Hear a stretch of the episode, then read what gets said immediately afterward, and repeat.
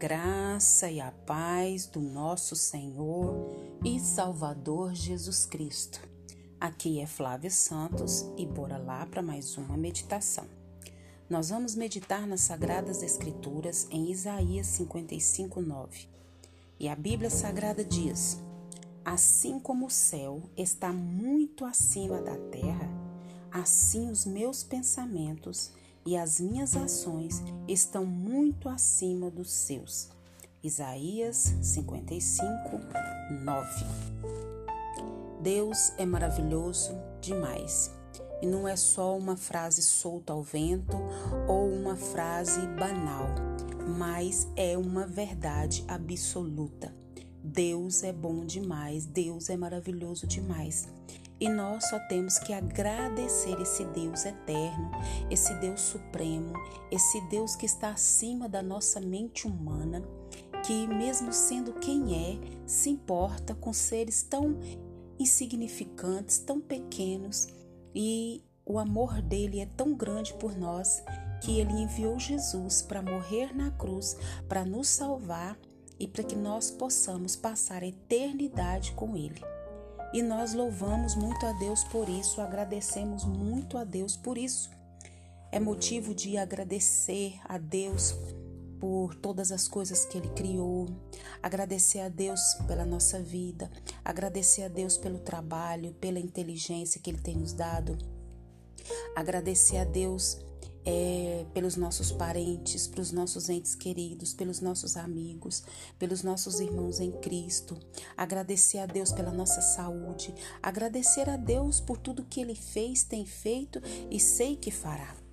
E a nossa meditação de hoje é saber que para nós muitas coisas são incertas, mas em Deus nós temos a certeza absoluta. Você tem certeza absoluta de muitas coisas? Quantas vezes a nossa mente fica vagando, quantas vezes nós ficamos com os pontos de interrogação e nós vamos para onde? Nós vamos para a palavra, a Bíblia, a palavra de Deus. É, a Bíblia nada mais é tudo aquilo que Deus quer que a gente saiba, que a gente aprenda, que a gente obedeça, porque nada mais é a Bíblia do que a palavra de Deus. E nós precisamos ler e estudar essa palavra. Você já leu a Bíblia hoje? Se não leu, você tem oportunidade. Então, conta-se que certo agrônomo ele media terras no coração do sertão. E à tarde ele conversava com seu ajudante, um índio guarani, que o enchia de perguntas. Achando que não podia explicar tudo, pois imaginava que o índio não possuía o conhecimento necessário. Tomou um pau e desenhou no chão um círculo, dizendo: Este círculo representa aquilo que você sabe. E fez outro bem maior, deixando dentro dele o círculo anterior. Este representa aquilo que eu sei. Mesmo que explique, você não entenderá muita coisa. O índio não se deu por vencido fez no chão um círculo envolvendo os outros dois e disse: Pois este ciclo representa aquilo que eu e o Senhor não sabemos. E tinha razão. O que desconhecemos é infinitamente maior que aquilo que conhecemos. Quanto mais adquirimos conhecimento, mais assombrados ficamos com o tanto que desconhecemos teorias surgem e são reformuladas o tempo todo. Para se ter uma ideia, na época das primeiras máquinas a vapor, alguns cientistas diziam que não seria possível sobreviver à velocidade de 60 km por hora, pois sufocaríamos com ar que violentamente nos atingiria o rosto.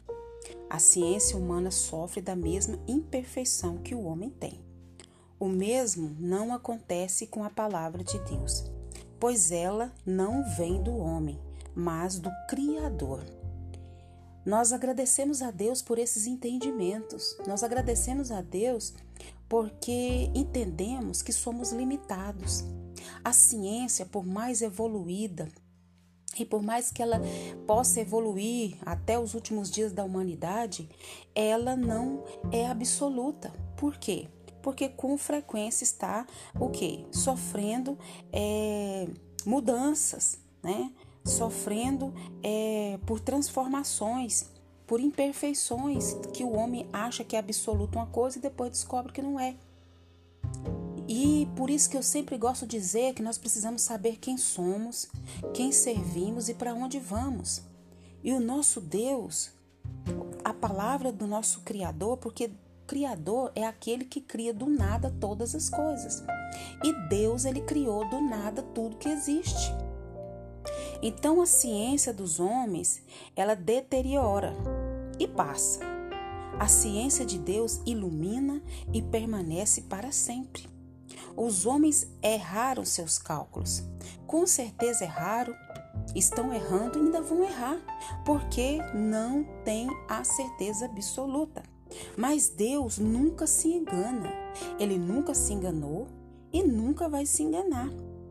Ao lermos a palavra de Deus, nós nos conectamos àquele que é a fonte de toda a verdade.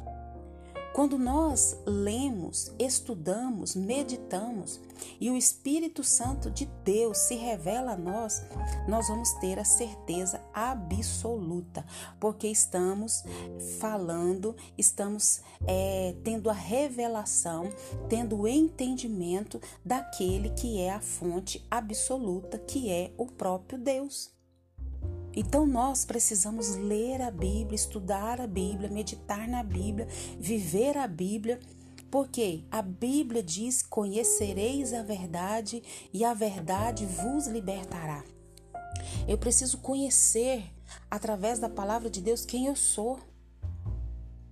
Eu preciso conhecer através da palavra de Deus quem eu sirvo, quem é esse Deus e para onde eu vou.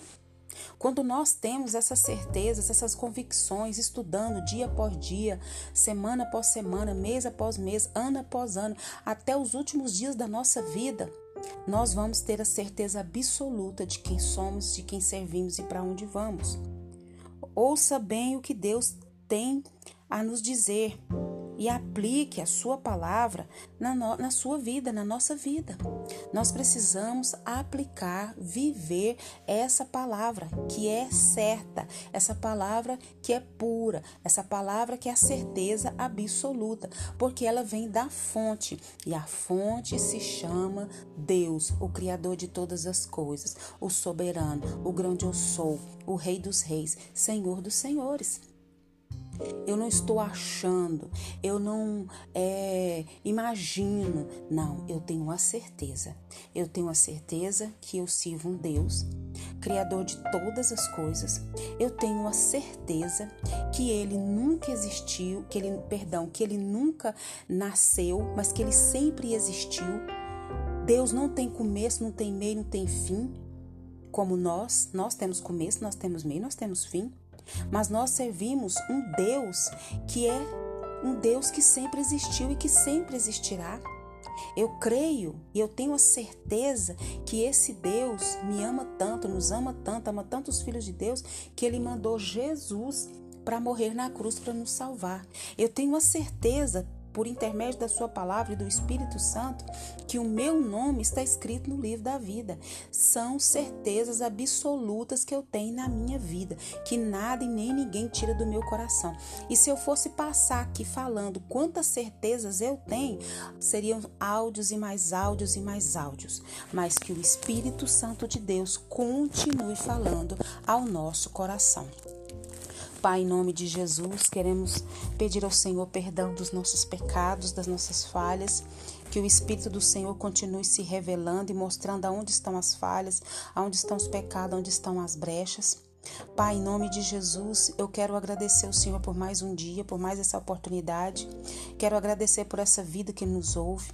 Quero agradecer por tudo que o Senhor tem feito, tem provido, tem protegido, tem se feito presente na nossa vida.